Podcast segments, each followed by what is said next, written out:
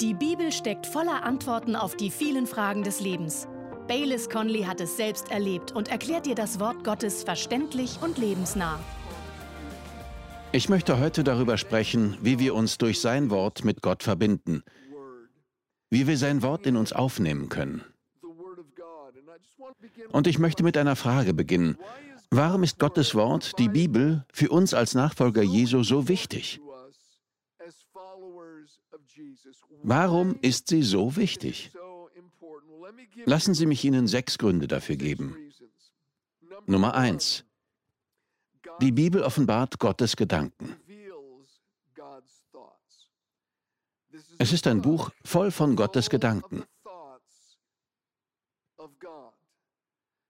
Wenn Sie wissen wollen, was Gott denkt, wenn Sie seinen Willen und seine Meinung kennen wollen, sollten Sie in die Bibel sehen. In Jesaja 55, Vers 8 bis 11 lesen wir, dass Gott sagte: Denn meine Gedanken sind nicht eure Gedanken und eure Wege sind nicht meine Wege, spricht der Herr. Denn so viel der Himmel höher ist als die Erde, so sind meine Wege höher als eure Wege und meine Gedanken als eure Gedanken.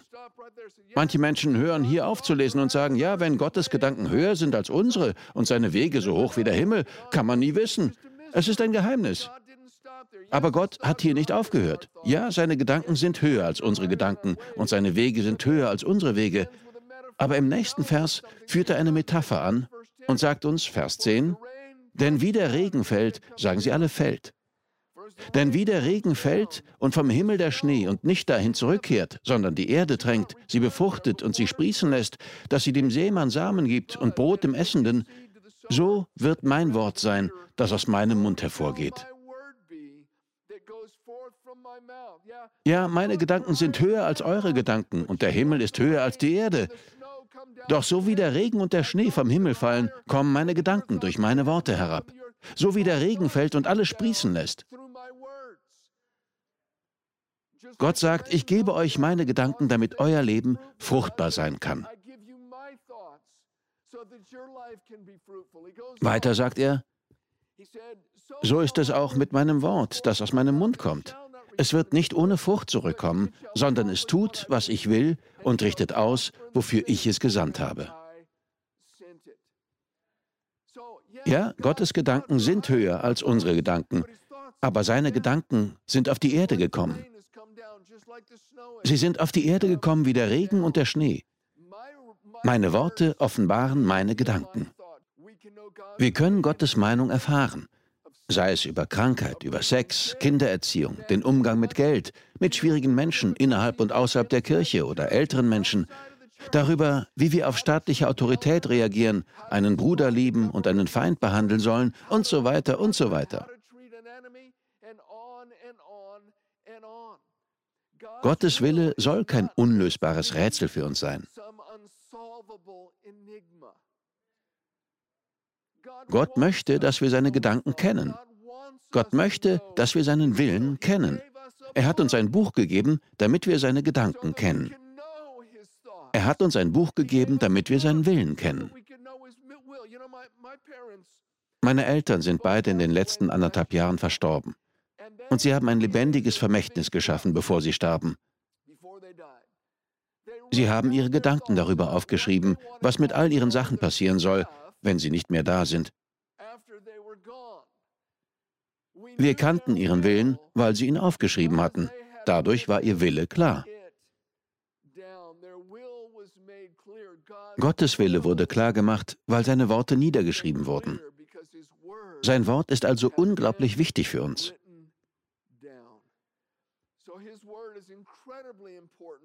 Ja, seine Gedanken sind höher als unsere Gedanken, aber sie sind auf die Erde gekommen, weil er uns sein Wort gegeben hat. Zweitens, es ist wichtig, weil sein Wort den Weg, den wir gehen sollten, erleuchtet. Es erleuchtet den Weg, den wir gehen sollten. Im Psalm 119, Verse 104 und 105 heißt es, Aus deinen Vorschriften empfange ich Einsicht, darum hasse ich jeden Lügenpfad. Eine Leuchte für meinen Fuß ist dein Wort, ein Licht für meinen Pfad. In jeder Situation gibt es einen falschen und einen richtigen Weg, den wir gehen können. In jedem Umstand, in jeder Situation gibt es einen falschen Weg. Und er sagte, seht, ich hasse jeden Lügenpfad, aber aus deinen Vorschriften empfange ich Einsicht. Dein Wort erleuchtet meinen Pfad, sodass ich den richtigen Weg gehen kann und nicht den falschen gehe.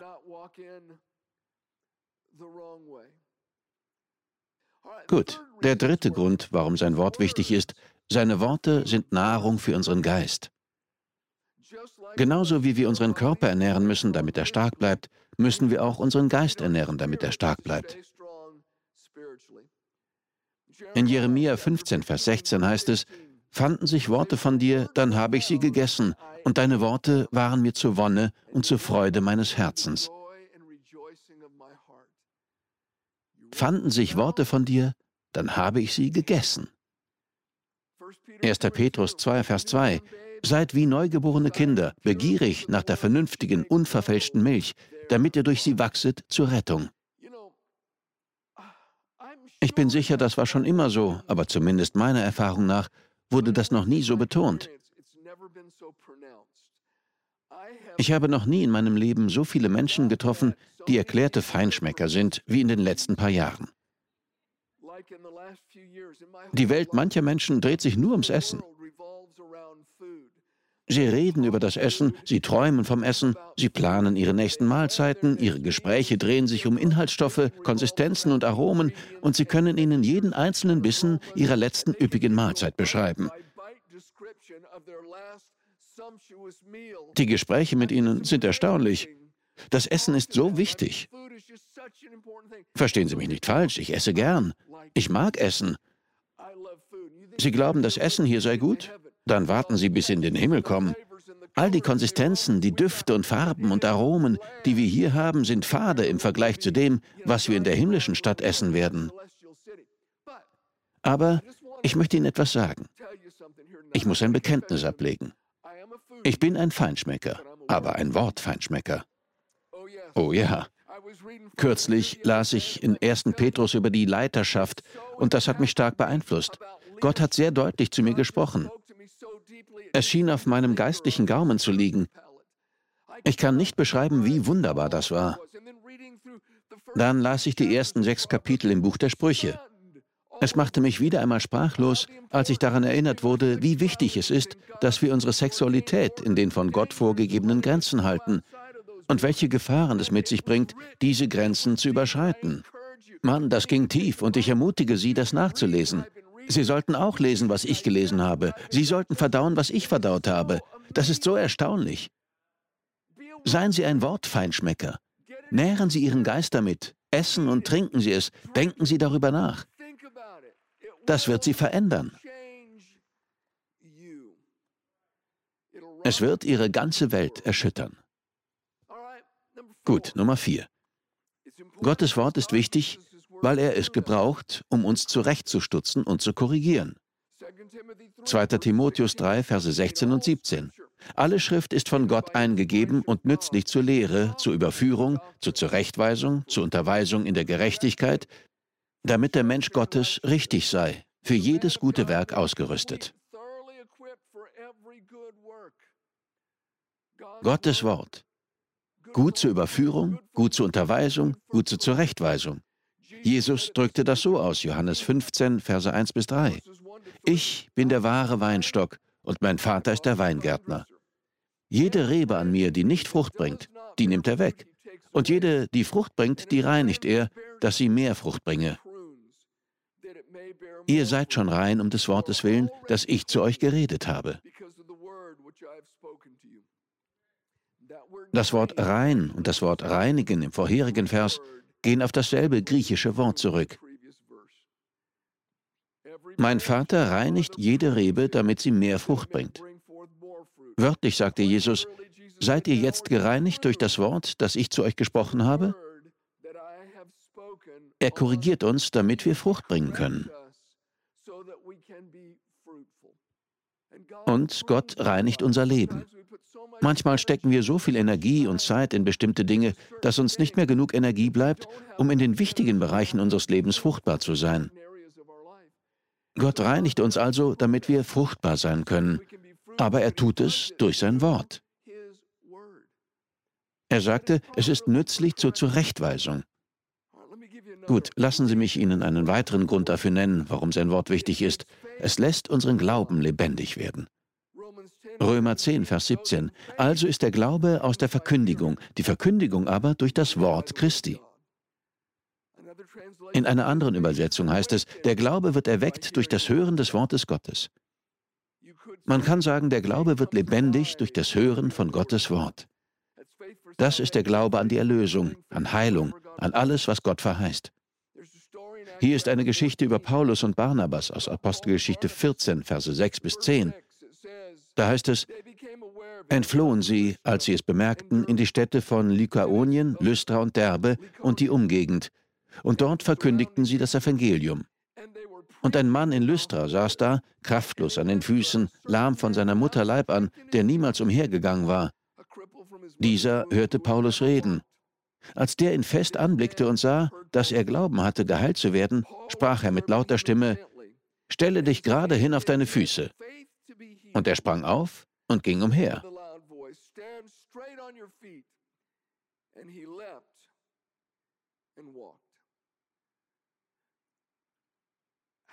Wie konnte er den Glauben haben, dass er geheilt würde? Ist der Glaube etwas, das manche Menschen haben und andere nicht? Ist er einfach etwas Unbeschreibliches, von dem man sagt, ja, ich habe Glauben, auch wenn ich ihn nicht erklären kann. Nein, Paulus war dort und predigte das Evangelium.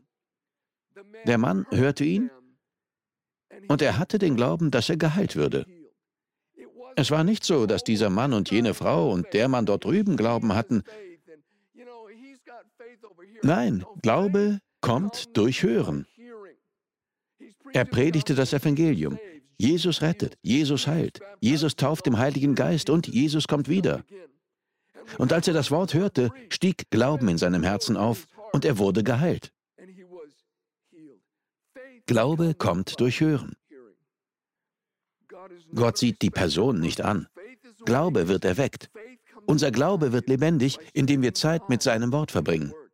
Er wird für Sie lebendig werden, wenn Sie sich davon nähren. Sie brauchen nicht zu versuchen, Glauben zu haben. Wenn Sie Gottes Wort lesen, entsteht Glaube, ohne dass Sie es merken. Glaube wird erweckt, wenn Sie Gottes Wort hören. Das ist so unglaublich wichtig. Kein Wort, kein Glauben. Sie nähren sich von dem Wort und der Glaube entsteht so unbewusst, wie Sie atmen. Lesen Sie die Bibel.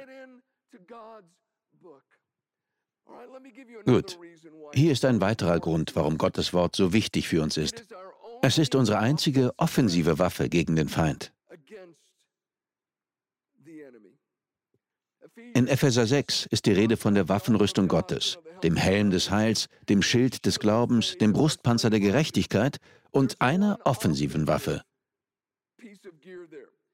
Epheser 6, Vers 17. Nehmt auch den Helm des Heils und das Schwert des Geistes, das ist Gottes Wort. Das Schwert des Geistes, das ist Gottes Wort. Und das Wort für Wort ist hier das griechische Wort Rema. Das Schwert des Geistes, das das gesprochene Wort Gottes ist. Wenn Sie Gottes Wort aussprechen, wird es zu einem Schwert, mit dem Sie den Feind in die Flucht schlagen. In Offenbarung 1, Vers 16 heißt es über Jesus, und er hatte in seiner rechten Hand sieben Sterne, und aus seinem Mund ging ein zweischneidiges scharfes Schwert hervor, und sein Angesicht war, wie die Sonne leuchtet in ihrer Kraft. Aus seinem Mund ging ein zweischneidiges scharfes Schwert hervor. Erinnern Sie sich daran, wie Jesus in der Wüste vom Teufel versucht wurde? Satan sagte, wenn du der Sohn Gottes bist, befiehl diesen Steinen, dass sie zu Brot werden, stürze dich den Tempel hinab, etc. etc. Wie reagierte Jesus darauf? Sagte er, geh weg, Teufel, geh weg, Teufel, la la la la la, ich kann dich nicht hören, ich höre nicht zu, la la la la la.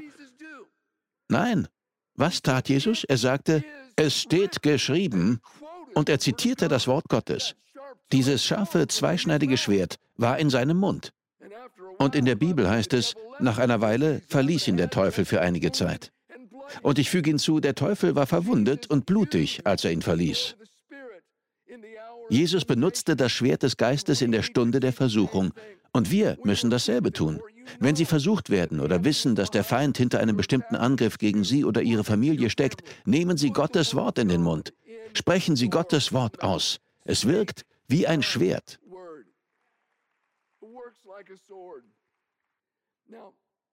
Nachdem dies alles nun wahr ist, müssen wir es uns zu einer geistlichen Disziplin machen, Gottes Wort in uns aufzunehmen. Hier ist etwas ganz Einfaches. Wenn Sie tun, was ich Ihnen jetzt sage, wird das Ihr Leben verändern. Es ist ein Ruf zu den Waffen. Es ist das Schwert des Geistes, ein Ruf zu den Waffen, ein Aufruf zum Kampf. Sind Sie bereit? Erstens, akzeptieren Sie sein Wort als Ihre letzte Autorität. Akzeptieren Sie es als Ihre letzte Autorität. Psalm 119, Vers 128. Darum wandle ich aufrichtig nach all deinen Vorschriften. Jeden Lügenpfad hasse ich. Wenn Sie das tun, ist die Mehrheit der Fragen des Lebens für Sie bereits beantwortet. Sie werden über viele Dinge nicht einmal mehr beten müssen, wenn Sie sein Wort als Ihre letzte Autorität ansehen. Ich akzeptiere Gottes Wort als meine letzte Autorität in meiner Ehe.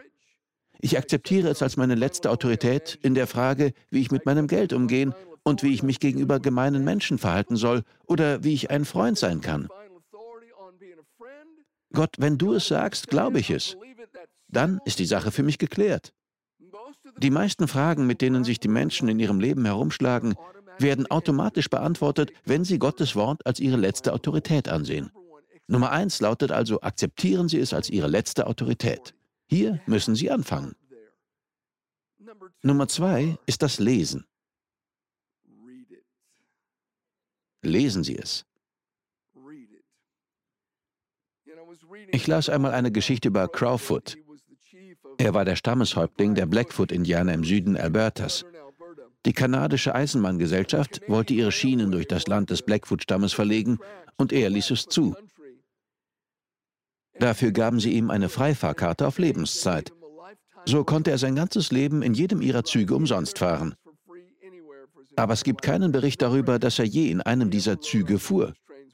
Als er die Fahrkarte bekam, steckte er sie in einen Lederbeutel und hängte ihn sich um den Hals.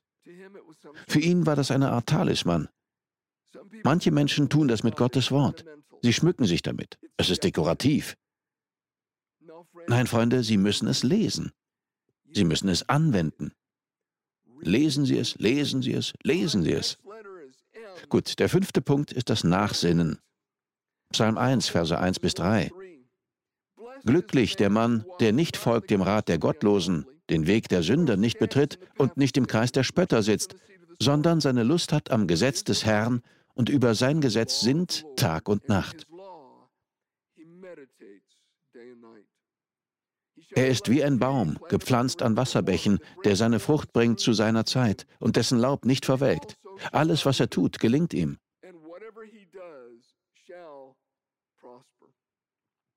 Das hebräische Wort, das hier mit Sinnen übersetzt wurde, bedeutet etwas immer wieder zu lesen. Es bedeutet über etwas meditieren, nachdenken, was auch beinhaltet, dass sie etwas immer wieder vor sich hin murmeln. Wir müssen also die Bibel lesen, aber wir müssen auch darüber nachdenken. Bitte hören Sie mir genau zu, das ist wirklich einfach, aber es wird Ihr Leben verändern, wenn Sie die Bibel als Ihre letzte Autorität akzeptieren. Wenn Sie sie lesen, lesen Sie sie systematisch. Ich meine, beginnen Sie mit dem Johannesevangelium. Lesen Sie das Neue Testament durch, wenn Sie das noch nie getan haben. Lesen Sie es einfach. Dann suchen Sie sich ein Kapitel aus, vielleicht Johannes 14, vielleicht Römer 8 oder Psalm 91, ich weiß es nicht. Nehmen Sie irgendetwas. Lesen Sie es immer wieder.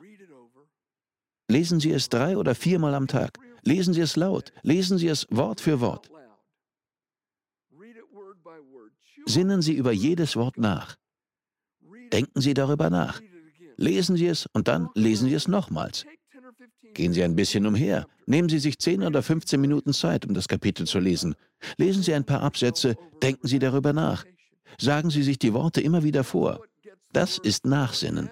So gelangt das Wort von unserem Kopf in unser Herz. So tropft es von unserem Kopf in unser Herz. Sie können das. Ich kann das. Lesen Sie einfach irgendetwas. Lesen Sie ein Kapitel immer wieder.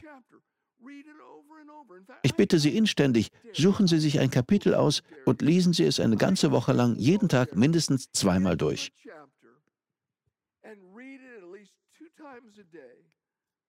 Lesen Sie es und sehen Sie, ob Gott nicht zu Ihnen spricht. Lesen Sie es, denken Sie darüber nach. Sie können das tun, ich kann das tun. Akzeptieren Sie es als Ihre letzte Autorität. Lesen Sie es, sinnen Sie darüber nach. Und der letzte Punkt, hören Sie sich Predigten darüber an.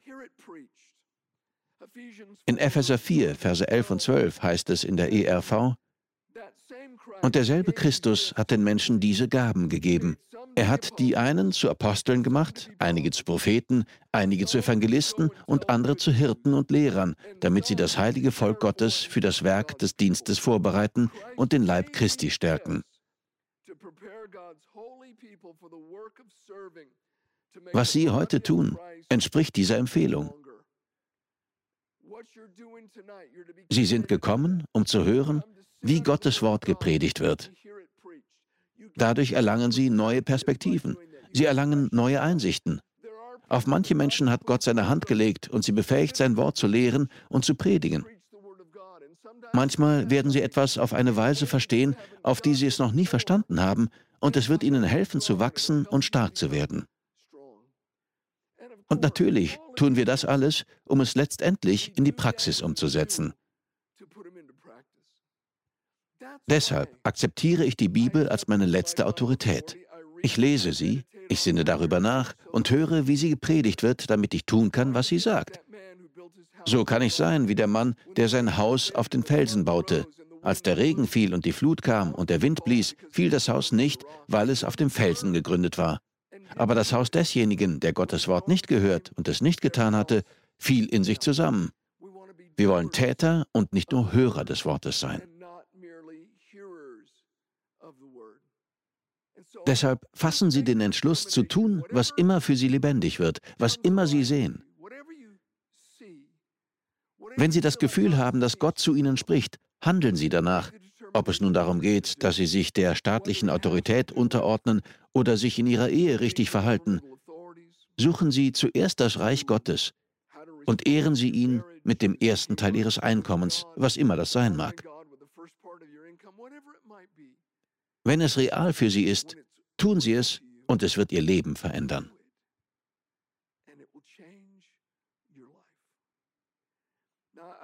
Ich habe Ihnen die Verse aus dem Epheserbrief vorgelesen, und da heißt es, manche sind dazu berufen, das Wort zu lehren, andere zu evangelisieren. Ich glaube, dass in meinem Leben ein bisschen von beidem vorhanden ist.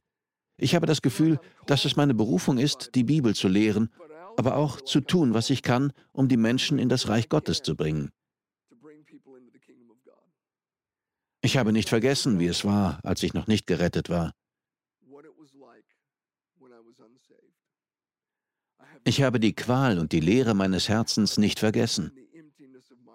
Ich habe den Tag, an dem ich zu Jesus kam, nicht vergessen, wie er mich liebte und veränderte. Freunde, er ist real. Er ist lebendig. Er ist auf Golgatha gestorben, um sie in eine Beziehung mit Gott hineinzubringen. Er liebt sie. Bitte beugen Sie für einen Moment den Kopf und schließen Sie die Augen. Vater, wir danken dir für die Menschen, die uns heute zuhören. Wir danken dir für jede Person, die in dieses Haus gekommen ist. Ich bitte dich für jede Person, die uns per Livestream oder über ein anderes Medium zuhört, dass du dich ihrem Herzen offenbarst, Gott. In dem kostbaren Namen Jesu.